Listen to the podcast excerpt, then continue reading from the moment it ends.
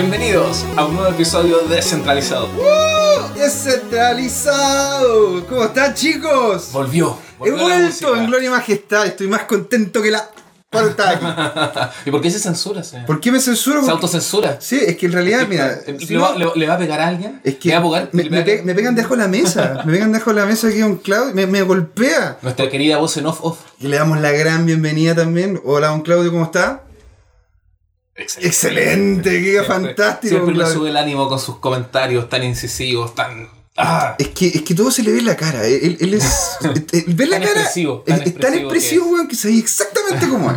Bueno, ya lo ven, lo escuchan. Estamos aquí con José Miguel. Hola chicos, estamos con Geno Stock. Buenas, ¿cómo estamos? Y tenemos un invitado de lujo para el día de hoy. Estamos con Rubén Torres. Yeah. ¡Qué fantástico! Se viene muy interesante. ¿Cómo estás, Rubén? Rubén Muy. Torres, eh, desarrollador front-end de Viant, uno de los proyectos ahí en Consensi, nada menos. Muchas gracias por la invitación, muy feliz de estar acá conversando con ustedes. Y feliz. Bienvenido, pues, bienvenido. Ahí está para la gente que nos está viendo, claro, estamos experimentando este como el segundo capítulo, tercer capítulo ya que estamos experimentando con el tema eh, visual dentro de los podcasts. Sí, estamos viendo un, un desmerecimiento de parte de nuestra imagen pública por esto mismo, pero en realidad importa, vamos a seguir adelante. Quisimos matar la magia. Quisimos matar la magia. Me, me dijeron, ay, tenéis barba. Yo, mmm, sí. Ah. Pero ustedes pueden haber dicho, estás menos guatón en la foto, ¿no? No, no, pero es que, es que mira, Porque tú, recordemos, tuviste una bien poco halagadoras imágenes que no, no se condecían con tu realidad. pero lógico que no. Estás sí, mucho en- más flaco. En, en vista presente estoy mucho mejor. Sí. pero partamos de lleno con Rubén porque tengo que darle de preguntas En tu mente. en mi mente. Y buscas respuestas. Y busco respuestas. Así que por eso, Rubén, quiero saber, que el- el- la gente que está también ahí escuchando quiere saber quién es Rubén, de dónde, de, de dónde, de dónde vienes, qué hiciste y cómo también te vin- terminaste vinculando con Consensi. Partamos de ahí. Bueno, eh, sí, eh, yo soy originalmente de Venezuela, llevo ya seis años viviendo en Chile, soy desarrollador eh, frontend, como tú contaste, o sea, trabajo más con las tecnologías eh, web y desarrollando sobre todo interfaces de usuario. Entonces, hace, llevo más o menos casi un año trabajando en Consensus y en Bayern específicamente. En principio conocí de la- eh, que existía esa empresa por unos compañeros de trabajo en Telefónica que eh, trabajaron, trabajan ahí. Telefónica España. No, de acá, de Telefónica Chile. Trabajaba en Telefónica Investigación y Desarrollo. Mm. Entonces sabía que existía Consensus por estos amigos que, que empezaron a trabajar en Consensus, pero no había todavía entendido bien de qué se trataba. Hasta que más adelante empecé a como involucrarme más en los temas de blockchain, de Ethereum, a interesarme más. ¿Cómo qué año fue Y- eso más o menos? ¿En qué te empezaste? El año pasado. El año pasado te empezó a llamar la atención Sí. este ¿Y tema. antes ya te había escuchado de blockchain o fue como todo nuevo? Así como. ah, un buen- Eh, había escuchado, me, me había interesado, o sea, el año, a partir del año pasado me empecé a interesar más como en la tecnología detrás, porque en principio me, eh, me interesé fue más por el tema de las monedas. O sea, Mm. Eh, el primer llegué a- alcance de muchas Claro. personas y como El lo de trading. el, el- la punta del iceberg. Claro, el, Claro, el por dinero, ejemplo. el dinero ahí, lure. Exactamente. Por ejemplo, al principio eh, que averiguaba como de, para invertir en Bitcoin, en Ethereum, tal. Después empecé a interesar más como la tecnología que está detrás y las diferentes aplicaciones que no son solo en, en monedas, sino muchas otras. Y ahí llegó un momento en que instalé MetaMask, esta ¿En, en Firefox o en, no, en Chrome? en Chrome. En Chrome. Esta extensión para interactuar con el blockchain de Ethereum, Desarrollada es por wallet. Consensus también. Exacto, y cuando vi que era desarrollada por Consensus, en- me di cuenta de como del el impacto o la influencia que tiene Consensus dentro de todo el ecosistema. Y dije, ok, quiero trabajar ahí. Exacto, de hecho nosotros como, como programa y como institución también, lo que es Kawin tiene mucha cercanía con Consensi. Aquí han venido grandes como Eduardo, Andrés Junge del proyecto Uport, De Eduardo Uport. Lem que eh, encargó para Latinoamérica y de eh, eh, enlace Patricio López también que con el que tenemos este, esta saga de, de programas de explicando la blockchain en, en blockchain 101 el 101, Sí. 102 y ahora se viene el 103. para la gente que está ahí empezando con, con, con blockchain absolutamente recomendado esos dos primeros programas se viene el tercero porque se, se hace todo un curso de Mm. una, una, una pasada temporal de las tecnologías previas a la blockchain cómo se cómo nació la, la, la, la blockchain la, eh, el primer bitcoin después cómo se fue desarrollando qué cosas se le fueron agregando Y bueno, eso ya tú la- lo sabes. mm, Ya, Ya viene de vuelta claro, ya, viene o sea, de vuelta. es- Eso, eso es para la gente como, como nosotros. claro. Tratando de aprender. Y que siempre es bueno reforzar además. Eh, cuéntanos, entonces tú ya te, te enganchaste de esta empresa con Sense y dijiste, oh, viste Metamask, oh, estos son serios, están haciendo buen trabajo, yo quiero trabajar con ellos. ¿Cómo, cómo llegas y, y en qué proyecto te insertas ahí en, en, en Consense? Sí, bueno, en principio, como les comentaba, eh, quise como empezar a participar de este ecosistema y me di cuenta que Consensus era un buen lugar para hacerlo y básicamente postulé a todos los proyectos que tenían este, vacantes para frontend. O sea, lo tuyo era, yo tengo que trabajar ahí. Sí, o sea, y en... Me, me- me gusta tu ímpetu, man. Muy Chócale. bien, gracias. Y de ahí me contactaron con la gente de eh, Viant, que en ese momento se llamaba Consensus Supply Chain, que es como cadena de suministro de Consensus. Ujú. Y me hablaron de la solución en la que estaban trabajando y cómo querían eh, utilizar blockchain para el traqueo de cadenas de suministro. Y me pareció que tenía mucho sentido. Y me interesó y bueno, este, hablé con ellos, me conocieron, pasé por todo el proceso de, como de admisión típico de un trabajo y, Ujú. y ahí empecé en, en noviembre del año pasado. O sea, llevas un año ya. Sí, Sí. voy a cumplir un año. Y, eh, entonces, cuéntanos un poco cómo, cómo eh, nace la idea de, de Viant y, y cómo ha ido evolucionando este, este tema. Claro, que, que la blockchain yo creo que en dentro de las áreas que más fuerte se ha metido eh, está, así, bueno, obviamente lejos- después de criptomonedas y esas cosas, es- está en las cadenas de suministro. Hemos visto como una, una explosión ahí, en, ese, en este tiempo.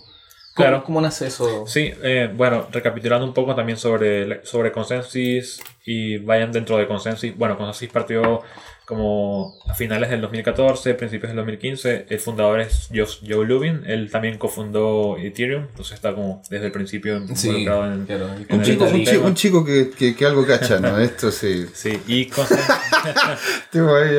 algo sabe él, ¿no? Sí. Entonces, eh, Consensus, aparte de ser una compañía como desarrolladora de soluciones blockchain, tiene startups eh, dentro, o sea, que se incuban dentro de como el sponsor, o sea, haciendo Consensus como el sponsor de, estos, de todos estos proyectos. Y Bayern nació en principio como, eh, o sea, Consensus tiene como un departamento de soluciones, eh, como para enterprise, para grandes Ah. compañías. Consensus Solutions. Consensus Solutions, exactamente.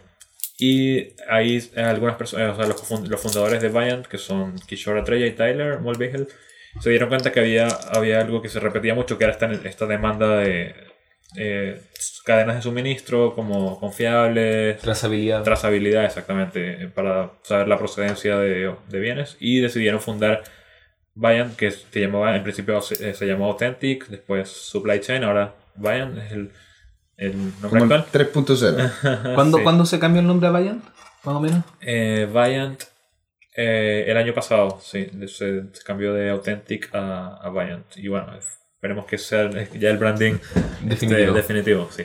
Entonces Viant, eh, lo, la- como el- lo principal, lo, lo más notorio de Viant es que es una solución que es, es agnóstica del caso de uso específico. Se puede utilizar para diferentes industrias, se puede modelar. O sea, queremos como permitir a, a las organizaciones, a, al- sí, organizaciones en general, como, eh, como empresas o ONGs o individuos, poder modelar fácilmente sus objetos y procesos en el blockchain sin necesidad de saber programar, sin necesidad de eh, programar los smart, contract, los smart contracts de ellos mismos, sin saber Solidity, solo proveer una interfaz para que ellos puedan modelar sus procesos y como enchufarse en el, en el blockchain y, o sea, disminuyendo la fricción para que Y eso, y eso, es supply, eso es supply chain, ¿no es cierto? O sea, el- es justamente la- el modelamiento de proceso. Eso es lo que hacen ustedes. Exactamente, sí. Totalmente friendly user, así como llegar y. Exacto, ese es el reto. Estamos trabajando para que cada vez sea más accesible para ellos modelar sus objetos, procesos, sus cadenas de suministros en el blockchain, independientemente del caso de uso específico. Por ejemplo, tenemos casos de uso relacionados a, al- al arte. Por ejemplo, cuando la persona compra una alguna pieza de arte y quiere saber como si es auténtica o la proveniencia de eso. O mm, para el traqueo de paquetes de envíos en general. eh, o- o para productos de consumo personal, como que cada vez hay una demanda mayor del usuario de saber de dónde viene mi producto, cómo se fabricó. Entonces, como que queremos que fácilmente todas estas empresas que les interese tener esa transparencia en sus cadenas de suministro insertarse en el blockchain sin problema. Claro, también lo conversamos un poco en, en, off porque también hay una de mayor demanda de distintas cosas, de, de consumo ético, por Mm, ejemplo, claro. de decir, oye, yo no quiero que eh, estas zapatillas las hayan hecho eh, niños esclavos en Bangladesh, ¿cachai? Yo no quiero que, no sé, porque esto si compro un diamante, que este sea un diamante de sangre, ¿cachai? Que esté, Claro. le esté pagando una guerrilla esta, esta, esta plata. Ah, también está, eso, hay mucha, eh, mucho tema ahí con el, co- con el consumo ético. Eh, Y también el uso correcto de los dineros. A Ustedes tenían el ejemplo de las donaciones. Eh, Sí, iba, iba también entonces eh, iba a preguntar eso, pero también porque son varias variables, también está el tema de las alergias o, o temas de que tú eh, quieras saber que, el- que los productos están hechos con, eh, con elementos naturales, Orgánico. ¿cachai? orgánicos, o, o, o que, eh, no, o no sé, que, que te, te interesa, eh, no sé, pues tú tienes una alergia de tal, tal, tal tipo y te aseguras que ese producto no tiene nada cercano, o por, no sé, porque tú simplemente se te da la gana y no querés consumir gluten, no sé, cualquier cosa, y ya te Sí, sí. aseguráis que eso no lo tiene, más allá de lo que diga la, la, la, la, la bandita. Entonces, claro, en ese sentido es, es muy importante, lo, lo que quería hacer era como eh, la entrega de poder a la persona. Mm. En, en el sentido de lo que, de lo que está comprando, el, el poder que le entregas es el darle una, una información que es 100% trabas- trazable y 100% fidedigna. Y ahí, claro, ahí que- tenía una punta que un, una- un tema interesantísimo que también quería conversarlo, que es el tema de las donaciones. Ahí eh, es un, un tema gigante eso de cómo, cómo puede afectar esto a, a la confianza o a, a reganar confianza en instituciones. Porque, no sé, no sé si ustedes saben, hay, hay el, el caso de Haití, por ejemplo. Mm. Eh, Haití es un caso muy paradigmático en el que eh, la, la dictadura eh, generó sistémicamente una destrucción del, del país para eh, porque vio un negocio en el tema de las donaciones. En el, el 70% del PIB de Haití pasó, llegó a ser eh, producto de, de donaciones internacionales en algún Mm. momento. Y, ahí, y sí, después se descubrió, y en otras cosas que han pasado en África, eso generó mucha desconfianza, se ha reculado, la gente ya ha dejado de donar, pero eso puede cambiar completamente con sistemas como Vayant. Exactamente, es uno de los retos que tenemos. De hecho, este año pudimos participar en una hackathon eh, de ITS Berlín y ahí el proyecto que estábamos construyendo era precisamente para eh, traqueo de donaciones, permitir que la persona, si hace una donación, por ejemplo, con su wallet de Metamask o cualquier otro wallet en Ether, a una cierta causa, pueda ver específicamente, exactamente en qué, en qué se gastó su dinero y que se, se haya invertido en lo que esta causa o esta organización dijo que se iba a invertir. Entonces, como tratar de hacer un mundo más transparente y como generar más confianza sin necesidad de intermediarios, que es como uno de los...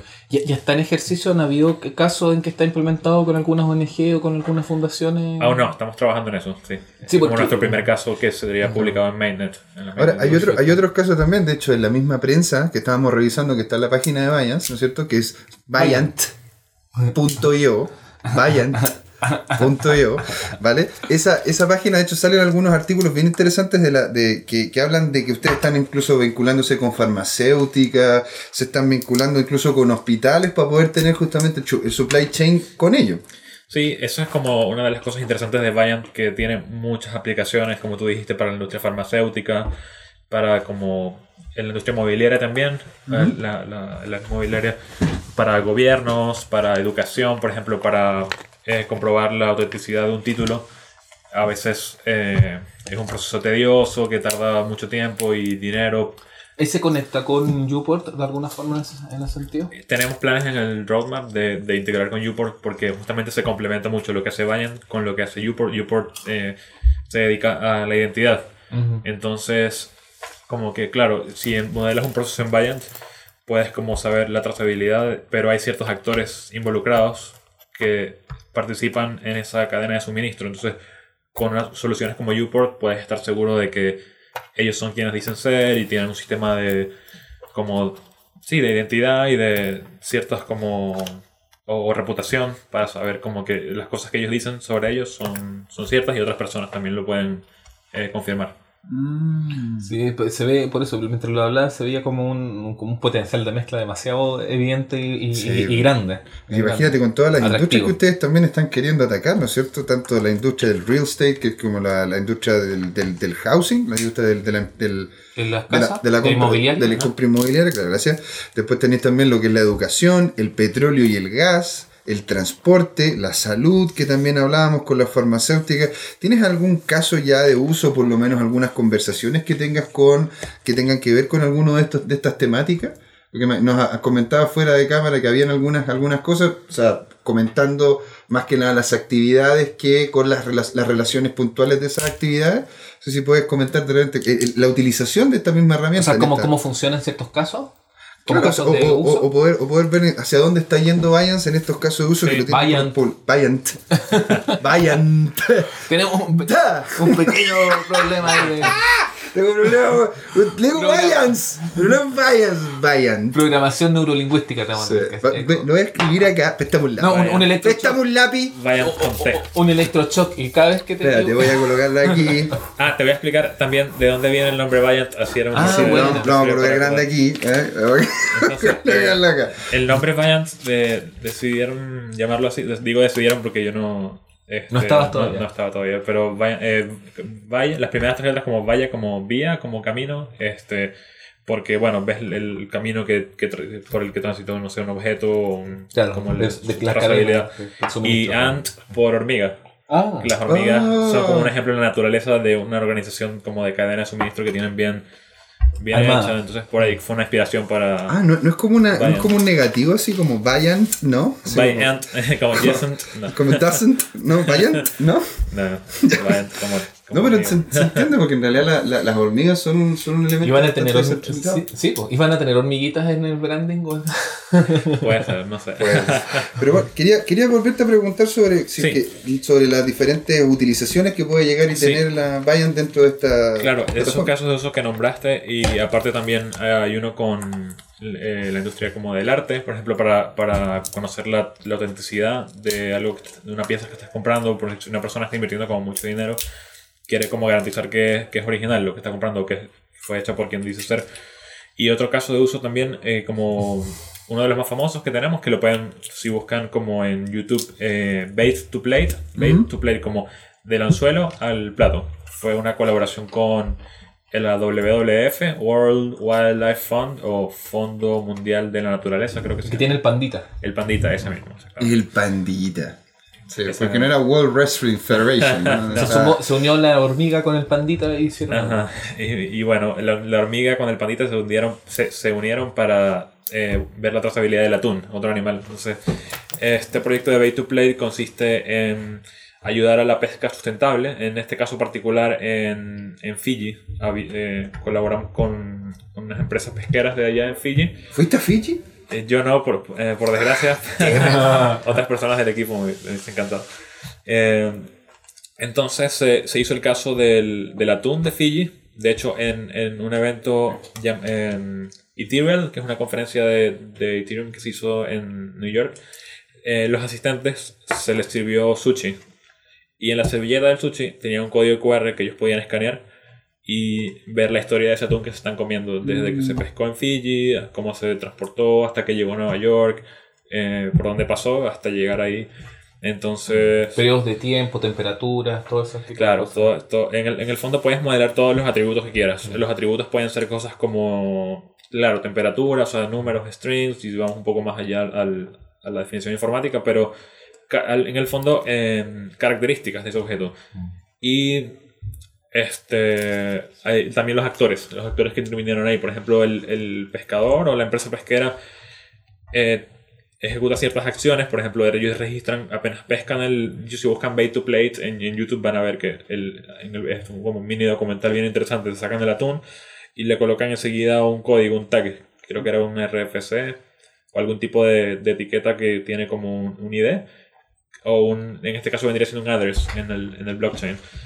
Entonces ellos ejecutan esa acción, la registran, luego pasa a manos de- del siguiente distribuidor, ellos ejecutan otra acción y así como que tienen los actores involucrados y los diferentes cambios de, de los atributos de ese objeto, como la ubicación, la temperatura, eh, en este caso la especie de atún, en este caso era Puedes saber cuándo fue pescado. cuándo fue pescado. Por ejemplo, si estás en un supermercado y tú quieres ver hoy este producto, cuánto tiempo lleva aquí realmente. Claro. Exactamente. Ahí ya no, no, no van a tener una cosa que, que es bastante eh, repetitiva aquí en, en, en Sudamérica, eso de que te lavan la carne las, las, ponen, las ponen de nuevo, sí. otras esas, esas cosas. O sea, todo lo que ocurrió con Brasil, donde Brasil no habría, no habría podido ¿cachai? Hacer, el- hacer, el- hacer lo que hizo si no hubiese habido trazabilidad seria de los procesos. Exactamente. No, no es algo que a mí me estimule mucho porque, saben, mis queridos amigos, que es- soy vegetariano, pero...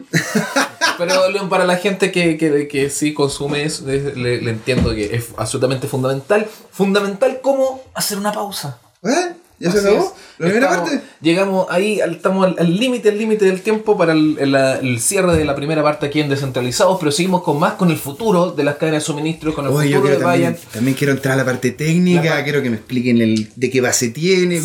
Se viene cómo se, ha- se con- está conectando con otras tecnologías, qué se puede esperar ahí para el futuro y, Yeah. eso- y mucho más aquí con Rubén Torres en la segunda parte de Descentralizado, así que los esperamos un ratito más. No se vayan. No se, no se vayan, no se vayan.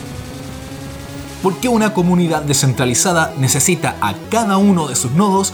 Los invitamos a ser parte de Descentralizados y a seguirnos en YouTube y en Facebook como Descentralizados, en Twitter DCT2CL, en nuestra web dct2.cl, donde hay artículos de opinión, nuestros videos, fotografías y en la que pueden ser parte además escribiéndonos, mandando su material, porque es un lugar y un espacio abierto. Y por supuesto que nos pueden escuchar este mismo podcast en iTunes o en cualquiera de sus aplicaciones de podcast favorita. Y ahora los dejamos con el programa. Aquí de vuelta, sí, estábamos terminando de contar. Sí, no, esto eh, eh, no se confundan, ¿eh? esto es, es otro tiempo, otro espacio. Estamos ahí rompiendo la cuarta barrera solamente para invitarlos aquí en el intermedio de este entretenido podcast a participar en el meetup que se viene, bueno, previo un Facebook Live, pero después un meetup ahí en nuestra querida Casa Alta de Kawin, que queda en Queda en Nueva Costanera 3337 y esto va a ser el día miércoles. El a live las 8. Al- El live, va- el, el live va a ser a las 17 horas, Ah, a las claro. 5 de la tarde, y el meetup va a ser a las 8 de la ¿Y noche. quiénes estarán en el meetup? Dejemos que el mismo Rubén lo Sí, diga. van a estar eh, Kishore Atrella, cofundador de Valiant, y Dragos, de, es un desarrollador de Valiant. Viene, Kishore viene de Estados Unidos y Dragos de Rumania. Ah, no lo mencionamos, el equipo está distribuido. Como, como le corresponde a Como corresponde a todo lo que ocurre en este tipo de industria. Así que más que invitado entonces para, si les interesó aquí el tema del podcast, para que vayan, para que hagan sus preguntas, para que conversen, ven, ven en fondo así en detalle lo que está haciendo Vayan con sus creadores internacionales aquí. Y también, bueno, está Rubén y probablemente estemos nosotros. Si es que, que sí. Sí, si es Vamos que nos, abren la puerta. Sí. Si es que nos abren la puerta. Sí. Tenemos la llave, así que no hay rollo. Tú tienes llave, yo no, pero ustedes tienen la llave, por supuesto, para ir y quedarse ahí y disfrutar con todos nosotros en eh, Casa Alta Cowork. Los esperamos este miércoles a las 5 en live y a las 8 en mitad. Esto queda en Nueva Costanera 3337, así que lo dejamos invitado. Nos vemos. Bienvenidos a la segunda parte aquí en Descentralizado. Uy, se viene muy buena esta segunda patita. Se viene bueno. Está interesante, estamos aquí metidos en la cadena de suministro, estamos a 100% trazables. Estamos Con- con, estamos con un FC acá. Así que sabemos todos dónde estamos, ¿De dónde venimos? de dónde venimos y a dónde vamos. Oh, qué filosófico. ¿Te imaginas? Bueno, estamos aquí con Rubén Torres, eh, el desarrollador front-end de proyecto Valiant, uno de los... Valiant. eh, Valiant, sí. Es como Hayat, pero es Vayan. No, Coconut al final. Acuérdate, como la, la- la vía hormiguita. Vía hormiguita. Vía Ya, hormiguita. Vía hormiguita en inglés. En inglés. Claro. ahí, eh, y estamos conversando ya un poco de, de algunos de los proyectos que, que ha trabajado eh, Valiant eh, de, de Bait to Plate. Bay to Plate, exactamente. Es, eh, ¿cómo- pero entrando ya en el, en el, en el core, en el- cómo funciona, ¿cómo, cómo es la, la arquitectura de, de, de Valiant?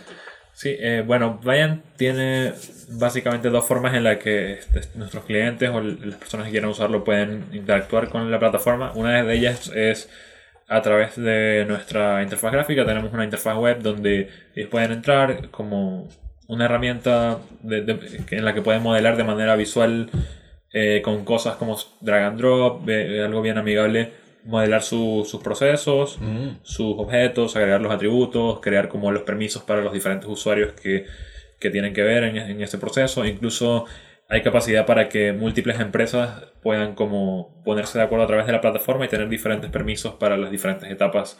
Por ejemplo, en, el caso de Fiji, tienes unos us- usuarios para la compañía como pesquera, luego otros para la parte de la distribución y así como que pueden in- integrarse entre sí. Entonces la, la interfaz como tal eh, web permite hacer todo esto. Y otra forma en que pues, puede usarse Vaient es directamente a través de nuestras APIs.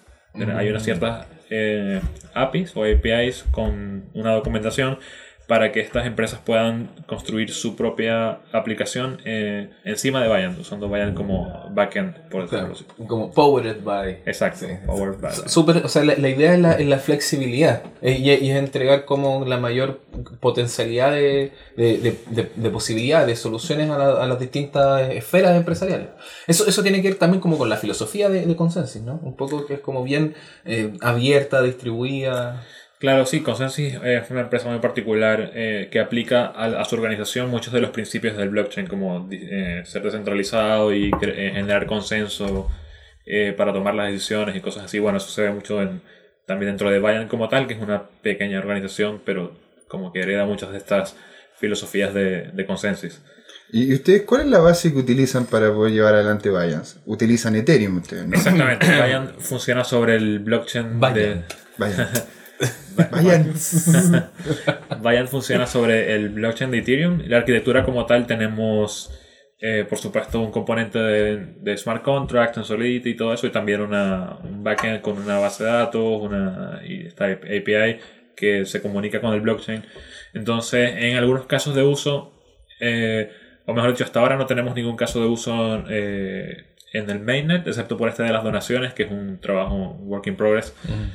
Eh, muchas de estas empresas utilizan sus blockchains eh, o consorcios de blockchain como privados. No, no está toda la información en mainnet, pero la idea y una de las cosas que tenemos en nuestro roadmap y por la que estamos trabajando es llegar a estar en, mainnet para que tenga adopción más masiva. Cualquier usuario puede como interactuar, por ejemplo, con MetaMask, eh, con los, smart contracts en, en Viant y como, por ejemplo, para el, el caso de las donaciones, podrían hacer la donación con su wallet de MetaMask directamente y ver como en Etherscan o algún eh, visor de, de, Ethereum el detalle de, de, su transacción o de ver en una interfaz como en qué se gastó ese fondo, a, a qué wallet se transfirió y, y permitir como... Y hacer el seguimiento. Hacer el seguimiento de, de su donación. Sí, es como bien, eh, eh, claro, todo sencillamente conectado, digamos, como más... más eh, más fluido, es como una experiencia en ese sentido más fluida. Igual han tenido, tú dirías que han tenido como una adopción rápida con, para el tiempo de desarrollo de, de Sí. y comparado con la cantidad, pensando en la cantidad de empresas con las que están trabajando. Sí, para el tiempo que llevamos yo diría que ha habido una- un crecimiento rápido y ha, ha habido mucho interés de algunas eh, empresas importantes. No, no puedo así como decir nombres todavía, ah, excepto los que ya mencioné como el WWF o uno de los casos que aparece en el sitio web de Bayern que es GSK de... Sí, J, J- GSK. GSK. Ajá. Sí. Sí, GSK. Exactamente. Y hay otros como clientes que en los próximos meses se van a revelar, van a ser dominio público, pero yo creo que va a ser posiblemente un efecto bola de nieve que en lo que estas grandes como marcas empiezan a... Llaman a las otras, claro, Y- y te hay, una, confianza. hay una cercanía con Kaleido también, ¿no es cierto? Sí, es parte de la Caleidoscopio arquitectura. musical. Kaleido sale. Kaleido es otro proyecto Con de, de. Consensus. Exactamente. es, eh, Kaleido es otro proyecto de Consensus que permite soluciones específicamente para blockchains como privados o blockchains como más para enterprise.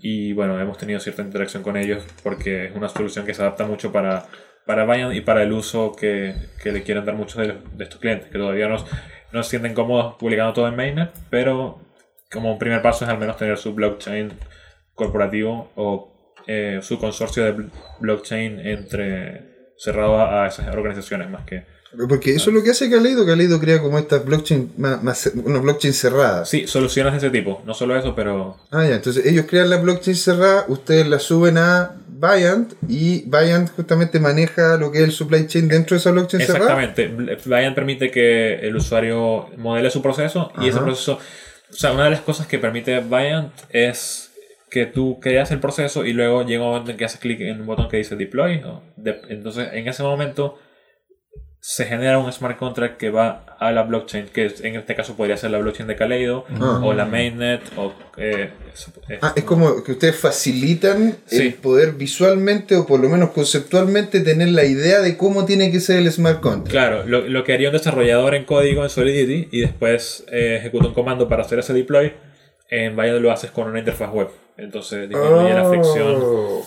eh, de- Está pensado todo para que las justamente empresas que no están acostumbradas a trabajar con blockchain o personas que no están lo, lo puedan hacer como Ah, con sistemas con los que ya están más acostumbrados. claro, porque no Entiendo. tienen que programar su solución desde cero, sino que parten de algo ya este, Prehecho, más prefabricado. claro, prefabricado y adaptable a su caso de uso específico.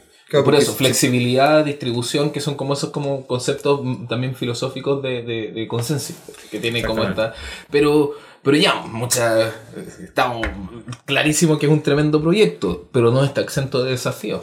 O sea, Mm. también es... Hay harto que hacer ahí. ¿Qué- ¿Cuáles tú crees que son como en este momento la- la- las fricciones o los desafíos más altos que, que, se, que está enfrentando eh, o un proyecto como Viant? Sí, al final un desafío eh, importante de Viant y en general de blockchain es el siguiente. El, una vez que guardas como algo en la blockchain es inmutable, ¿no? Como todos saben, y, eh, pero no, significa- no necesariamente es verdad. O sea, si guardas una mentira en el blockchain, no por eso va a ser verdad, solo que va, va a durar para siempre ahí la mentira y nadie lo va a poder alterar. Entonces, como esa interacción entre el mundo físico y el mundo digital eh, que se necesita para, un, para tener una cadena de suministro en el blockchain tiene algunos retos. Por ejemplo, eh, si queremos pro- probar la autenticidad de un producto, eh, alguien podría, no sé, tomar ese ID o eh, quitar la etiqueta de un producto original y pegarle a un producto Claro, si fuera, falso. si fuera, claro, si fuera algo pegado, si fuera algo como puesto por encima del, del producto. Exactamente. Mm. Eh, entonces, hay cosas. Hay Es como la solu- cochina de la carne, ¿no es cierto? Que tú llegáis, sacáis la cuestión de la carne y la pegáis al otro, o de un pepino, puta, sí. Es como ahí va el, el- el código de. El código que se va a leer, ¿cachai? Tú podías hacer como pasar gato Sí, por pero, liebre. pero ojo, a ver, eh, pensando en eso, o sea, es posible, pl- totalmente plausible. Pero imagínate que lo hicieras con un pepino, ya estamos en el Claro. tema, y se echó a perder un pepino. Y tú le pones el, el- el- eso, si, si estuviera puesto por encima como pegado, se lo pones a otro pepino, tú revisas, igual vas a ver que ese pepino va a tener una fecha de fabricación, o sea, una fecha de, de- de cosecha, digamos, de- eh, Muy- buen- mucho, punto, ante- buen punto, buen mucho anterior a la que le correspondería al, al pepino que está que tú estás viendo ahora verde, diciendo, oye, ¿por qué esto, si más encima este producto es orgánico, aquí me sale que esto eh, no, no, no ocupa, no, es, eh, no, no tiene temas transgénicos, en serio, esto, la- el, el estimado de, de, de vida de, de este pepino como de funcionamiento es como en condiciones normales sería como hasta tanto, pero estamos tres meses pasado, un mes pasado esa fecha y yo lo veo así, no hay algo raro acá. O sea, se, se puede, igual, claro, efectivamente pueden haber casos en que se van a, po- podría haber una, una, un- una fricción ahí o algo de ser leso en algo, pero aún así se complica mucho el, el, el, el tema de, porque tienes la información. Y, y lo otro es que también me imagino que hay soluciones intermedias como para, mm, para ciertos productos, etcétera, de poner los, las codificadores eh, directo en el producto o, o, o de formas en que el producto se viera afectado si es que se saca. Exactamente, entonces pues, just- justamente diste en el clavo. Hay soluciones del tipo etiquetas NFC que son tienen grabado como el, el identificador del producto, pero en forma de sello. Entonces, por ejemplo, si es algún, una, uno- otro de los casos de uso era en la, en la parte de, la, de las medicinas, por ejemplo, una, una vacuna. Quieres guardar todo el, el- la trazabilidad de la vacuna en el blockchain, pero tú al final colocas un dispositivo electrónico en, en forma de sello, de, de forma que si abren esa vacuna, adulterarían el sello y se perdería, ya, ya no puedes comprobar la trazabilidad. Entonces, ese tipo de soluciones como que garantizarían que al momento de, por ejemplo, había un caso de uso famoso que eh, me estaban contando ayer, por ej- en una comunidad rural, no sé, en África, eh, la persona que administra la vacuna es alguien que todos conocen, entonces si pone una vacuna que estaba mala y, y se muere la persona, en el peor de los casos, se va a meter en problemas, o sea, como que, que O ellos sea, se va a tener un gran, un gran problema. Claro, para Es un ellos- gran problema, o sea, te echaste una persona. Exacto, entonces para él es muy importante que esa vacuna que está administrando es, no está adulterada, no fue falsificada y realmente es la vacuna. Él es un nodo validador con, con repercusiones. Recordemos que, es, que no es un tema baladí. Hubo un caso eh, terrible en Estados Unidos de que cuando se comprobó que vendían, eh, vendieron masivamente vacunas eh, vencidas o vacunas in- ine- eh, ineficientes para el tratamiento contra el SIDA y contra otras enfermedades a decenas de países en África. Wow. Entonces, el, el, el tema eh, farmacéuticas eh, estadounidenses. Entonces, eh, el, el tema es, eh, es de vida o muerte. ¿Cachai? Hay, hay, la- hay personas, hay empresas inescrupulosas que venden vacunas que, que, nos, que, están, eh, que, no son- que son defectuosas o que no sirven o que ya están pasadas.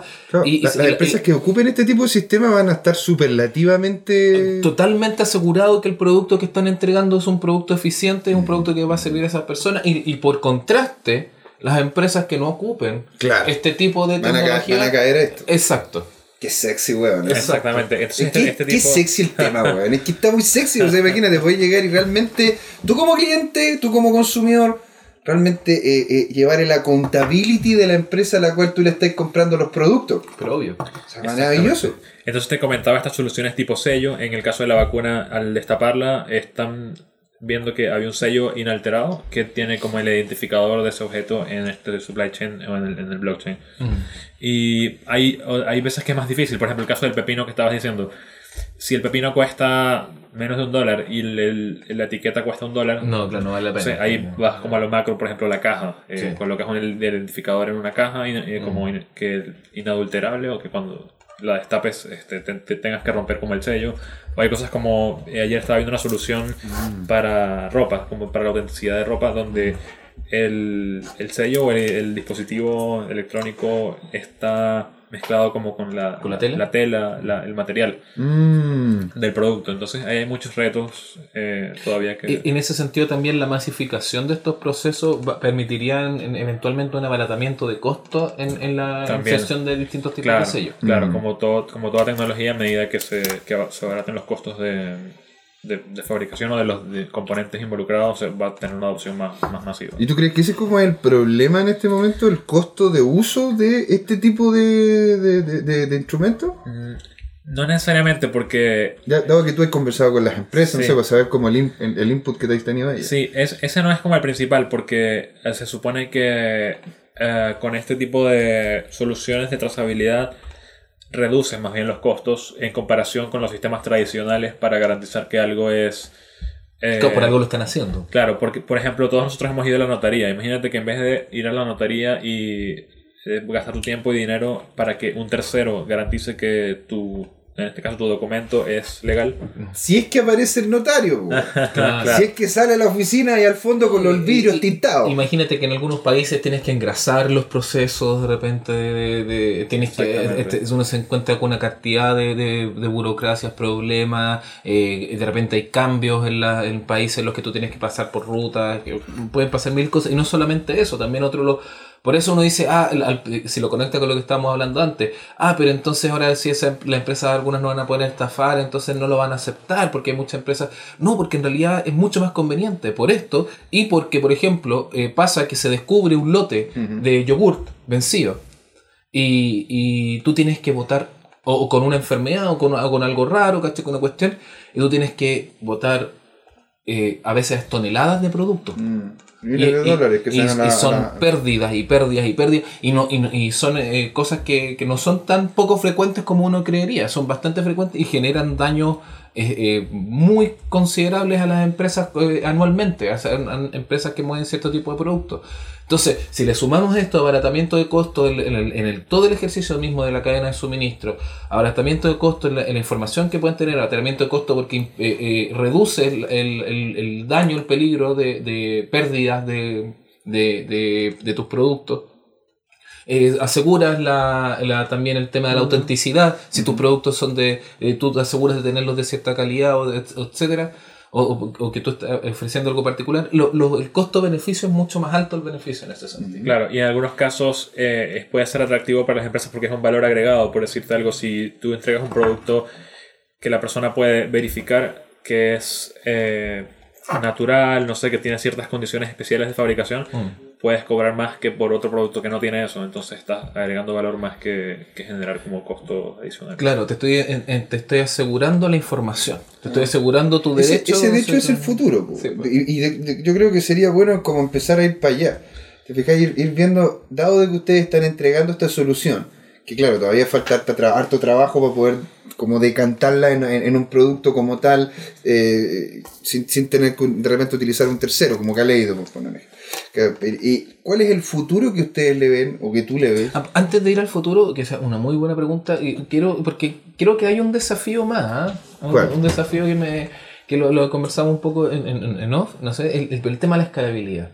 ¿Cómo, cómo está, se está afrontando? Porque justamente, Ah, entiendo. porque justamente estamos eh, vi- viendo que es una, una herramienta con mucho potencial y con mucha, eh, mucho, entrega muchos beneficios, pero al mismo tiempo eh, eh, está preparado o se está, cómo se está avanzando en el tema como para, para comerse al mundo, digamos, como para ofrecer esto como en, en volúmenes eh, Claro. grandes. Claro, Salir a matar ballenas. ese es un tema muy, muy importante. eh, Para invitar a descentralizados a ver cómo están funcionando en Fiji y en otras partes del mundo. Claro, o sea, podríamos ir a Fiji, ¿ah? no, yo no tendría No. ningún problema. Podemos hacer un, un reportaje en vivo y de cómo está funcionando. El, Estamos eh, aquí con las chiquillas en Fiji, descentralizados. se- Moción de censura, ya se puso. No, eh, ¿por qué yo quiero estar en la playa de Fiji? Puta Fiji. Con las chiquillas y los chiquillos. O sea, aquí somos, tenemos política de. Bueno, ahí, nos de- divi- ahí dividimos según, según, según gusto. Muy bien. Ahí hacemos, la, hacemos, la hacemos al pase. Pero entonces, ¿esto cómo fue? Moción de Está censura. bien. Bueno, eh, justo el tema de la escalabilidad es un reto, un- el tema de la escalabilidad es un reto no solo para Binance, sino en general para el ecosistema de blockchain, de Ethereum en particular. El hecho de ma- mm, manejar cada vez más transacciones por minuto y eh, como las personas que han utilizado aplicaciones tipo, una de las más masiva, CryptoKitties, a veces ejecutas una operación, la firmas y la transacción puede tardar varios minutos incluso. Entonces, ese tipo de cosas, a medida que la, que la tecnología eh, de Ethereum avance, va a ser más rápido, más escalable. Es como cuando el cuello de botella que tienen ustedes ahora. Es un poco un cuello de botella, pero no tanto porque, eh, por un lado, ¿Tiene mucho off-chain dentro del trabajo en Binance? O sea, ¿tienen otras formas? Hay algo de off-chain, claro, no, no necesariamente necesitas guardar todo en el blockchain, eh, mayormente sí, pero en el caso de Binance, una cosa que tenemos a favor es que a veces son operaciones donde tú modelas una vez tu proceso o eh, realizas como las operaciones de blockchain de escritura o de transacción eh, pocas veces, pero tienes muchas lecturas. Por decirte algo, fabricas un producto y cada uno de esos actores hacen sus Es transacciones. claro. Pero luego, una vez que lo colocas en la tienda, el cliente solo tiene que leer esa información y eso es inmediato. Entonces hay muchos Mm. No hay un proceso extra en ese Claro, el cliente proceso es más que nada interno de la empresa, Claro. más que del Sí, cliente es un final. crecimiento espiritual, tú dices algo interno. Algo claro. interno, algo de adentro. Entonces como que la parte más, eh, más difícil y que pudiera ser más lenta la maneja siempre la empresa y el cliente solo tiene ya acceso a la información y esa, esa operación de lectura es inmediata. Claro. Entonces, si mucha gente lee eso, da lo mismo, ¿cachai? No es tanto el Claro, claro. Perfecto. No, excelente. Entonces, ahora sí, por favor, De- siga de- con su pregunta. de del enchemos, futuro. de lleno a futuro. Porque la verdad que la, la escalabilidad era algo importante como poder ver justamente cuál era el potencial ahora a futuro. Sí, para el futuro. ¿Cómo, eh, cómo ves tú Binance dentro de, dentro de este contexto? sí, bien. me rendí. Me a- rendí. no a- caso. o sea, ya ni siquiera traté de. ¿cómo ustedes ven? Sí, un punto importante, un punto importante que el que queremos llegar es precisamente Mainnet, eh, estar en la, en la red principal de, de Ethereum, eh, con casos como el de las donaciones, el donation tracking. Otro es, estamos trabajando fuertemente en brindar herramientas para desarrolladores. Ya no solo la empresa a través de nuestra interfaz web eh, puede modelar sus procesos, sino que dar acceso a librerías y APIs para que desarrolladores, ya sea independientes o en startups o desarrolladores dentro de una empresa, puedan construir sus propias soluciones en base a Binance. Entonces, por decirte algo, si tú tienes una... quieres hacer una aplicación para que cuando tú eh, compras tu comida puedas ver cómo se hizo, pero quieres que sea una, una aplicación tuya, que se vea con, con tu, tu diseño, logo, tu tus logos, tu branding, y más allá de eso, que agregar como funcionalidades extra, Mm. pero basadas en algunas de las capacidades que Vayan permite, puedes, puedes hacerlo, puedes desarrollarlo. Y sin importar la tecnología, puede ser móvil, puede ser eh, web de escritorio, puede ser eh, básicamente cualquier formato, pero eh, como utilizando las librerías o las APIs de, de Vayan eh, como por detrás para... Como siempre este concepto como de flexibilidad, distribución también, como de, de- de entregar las, Mm. las herramientas un poco, Claro. tanto como de forma sencilla para, para, para un acercamiento sin fricción, como con la posibilidad de hacerlo más complejo para elaborar algo customizado, personalizado. Mm, Exacto. Estoy viendo eso, claro. Es como una, es como una mentalidad, es como Claro. una mentalidad de, de- ¿Y abierta. cuál, y cuál abierta. serían entonces los cuellos de botella que tú a futuro ves que se van a ir eliminando? Bueno, eh, el, bueno, lo de Ethereum que habíamos hablado Claro, lo que hablamos de la, de la escalabilidad de, de la red, sobre todo cuando pasemos a mainnet, eh, como este, permitir que todas las operaciones sean mucho más rápidas. Eh, otro reto también, no solo de Viant, sino en general de, de las aplicaciones descentralizadas de, de, de blockchain, es la experiencia de usuario. Hoy en día, para una persona que no comprende mucho la tecnología, hay, un, hay, un, hay mucha fricción para empezar a usarla. Para, Mm. eh, en- educarlos como de que es una transacción, educarlos, por ejemplo, que tienen que conservar su llave privada y que si Claro. la pierden no hay forma de, de recuperar. Es, es difícil dar cuenta de eso. No, es que se me perdió. No es que recupero la contraseña, es que no es la misma cuestión, no es la misma cosa. Están acostumbrados a ese paradigma de la web 2.0 donde siempre hay una, una entidad que, que responde o que media para todo y aquí la web 3.0 ya busca como que cada persona tenga empoderada. Mm. Claro, uno- Mm. yo estoy empoderado de mi identidad, de mi dinero, de, de- de intercambiar valor con otros usuarios directamente. Claro, y con grandes poderes vienen grandes responsabilidades. Ujú. Así y una, un- última así, pregunta cortita, porque ya estamos llegando ahí al, al- al cierre. No. ¿Cómo, cómo imaginas el, el futuro de, en, en- en este tema de, la- de las cadenas de suministro? Bueno, eh, O con lo que pueda aportar Vayan. Claro, eh, la idea es y eh, el reto es hacer una cadena de suministro cada vez más transparente y confiable y cada vez hay más demanda de eso. Los usuarios ya no solo compran, sino que quieren saber que su producto es, por ejemplo, natural o fue hecho de forma ética. Entonces las, las empresas van a tener que ir como reaccionando y buscando eh, integrar soluciones que permitan esa transparencia. Eso también viene parte del cliente. O sea, nosotros tenemos que también eh, exigirlo. ese tipo de A cosas. medida que las personas lo, lo exijan más, eh, los proveedores o lo- las empresas van a ver más valor en, eso- en ello y van a eh, esforzarse para eh, garantizar esta transparencia. ¿Crees que puede haber un impacto ecológico, por ejemplo, al hacer estos temas de trazabilidad y decir, oye, de repente, mm, viendo estos sistemas de transporte y teniendo esta como información más clara, decir, de repente, mm, no es necesario gastar tanto en esto, esto, otro, y, y que la gente también pueda tener, tomar ahí una ruta? Claro, exactamente. Justamente el, el- el caso que comentábamos del, de- con el Fondo Mundial de la Naturaleza, una de las motivaciones era que el consumidor vea como de dónde proviene su, su atún, pero por otro lado era evitar las pescas indiscriminadas o las pescas... De arrastre. Y claro, ilegales, Sí, porque ¿qué pasa? Si tú a la hora de, como el- la empresa pesquera de vender su producto, lo, eh, lo, lo escanean y ven la trazabilidad y ven que no fue pescado donde debían o de la manera que debían, eh, la idea es que no haya como un bloqueo y no puedan, no puedan comercializarlo si no lo hicieron de forma correcta. Entonces, con esta transparencia ayudas a ese tipo de cosas y muchas de ellas, claro, van a tener un, un impacto sobre el medio ambiente porque evitas prácticas como poco éticas este, en, produc- en la producción, pesca y en otras, otras áreas. Eso es súper interesante. Oye, y bueno, como toda, como lo ha sido toda la conversación, muchas gracias Rubén por estar aquí con ¿Se nosotros. acabó? Gracias a no. Se acabó. está muy buena. No, hasta el fin, hasta aquí nomás llegamos. Hasta aquí no llegamos. Hasta aquí. Se Hasta aquí. acabó. Ya, ok. Se acabó, pero Pero volveremos. los invitamos, sí, pero los invitamos, por supuesto, a estar atentos ahí a nuestras redes sociales, al Facebook descentralizados, el Twitter descentralizado, DCT2CL, el, en eh, YouTube, el canal descentralizado donde tenemos nuestros videos, y atentos también ahí en la, la próxima semana que vendremos con muchas más novedades. Muchas gracias, José Miguel. Muchas gracias, señor Gino. Muchas gracias, Rubén. Muchas gracias, don Claudio. Y gracias, Claudio. Ah, ok. Sí. Por ¿Una favor. despedida? ¿Una despedida? ¿Algo que decir? Eh, no, gracias por escuchar y eh, chequen el sitio web de Vayan. Eh, cualquier duda también pueden este, contactarnos por Twitter, al Twitter de Vayan.io. Gracias.